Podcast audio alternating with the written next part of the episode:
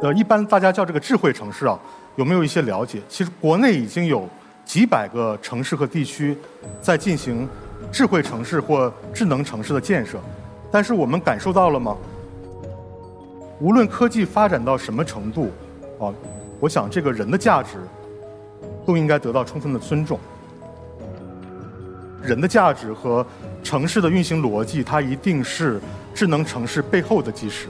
我们要重视这件事儿。那只有对的方向和好的制度，才能推动我们走向一个美好的未来。大家好，我是一刻 Talks 的讲者张书佳。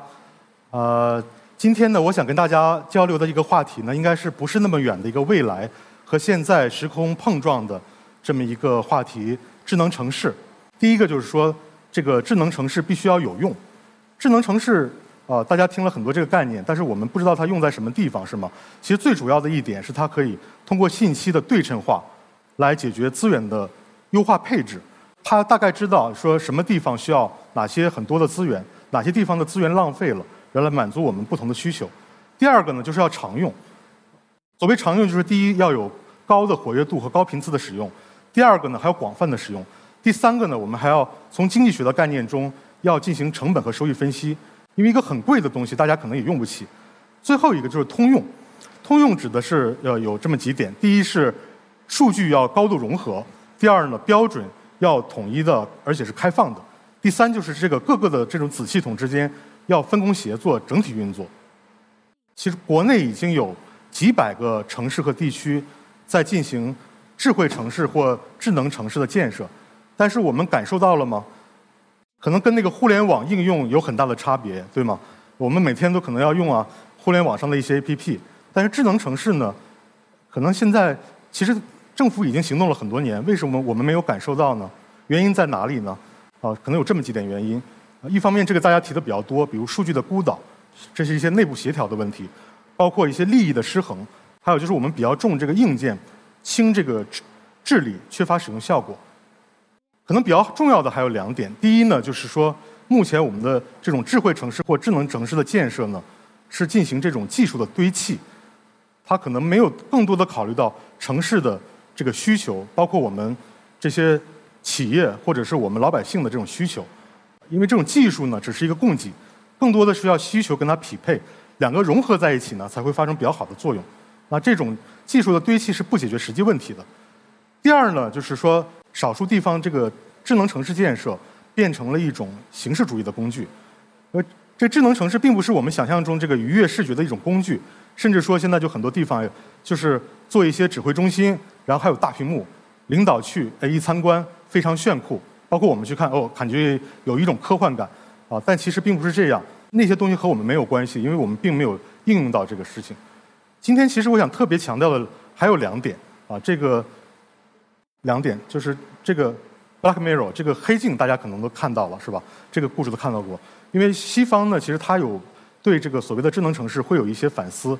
呃，还推荐大家再看一本书，叫《一九八四》。《一九八四》里面它有两个概念，啊，一个是电幕，一个是管道。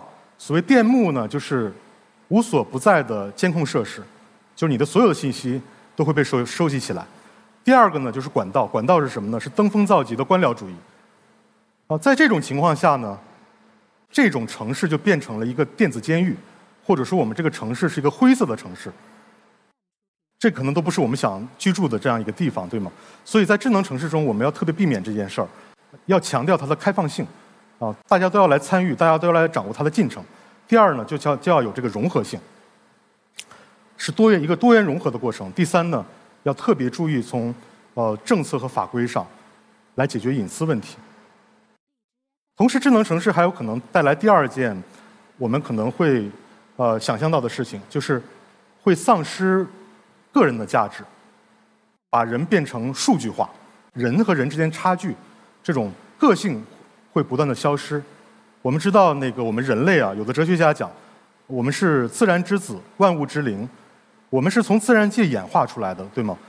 最后演化出来之后，我们和自然其实是水乳交融的。所以，智能城市不是一个冰冷的科幻概念，它一定是和自然界跟生态是充分融合的。第二，我们是万物之灵。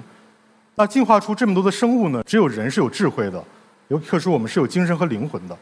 哦，无论科技发展到什么程度，哦，我想这个人的价值都应该得到充分的尊重。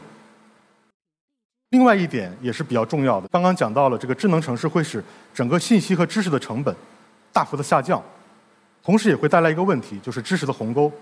所以我们讲了呃一件事很重要，就是人的价值和城市的运行逻辑，它一定是智能城市背后的基石。我们要重视这件事儿。那只有对的方向和好的制度，才能推动我们走向一个美好的未来。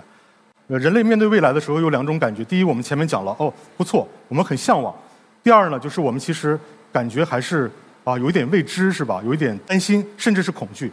啊，我想大家也不用担心，人类从历史上一直就是这样走过来的。这种矛盾正是人类前进的最大的动力。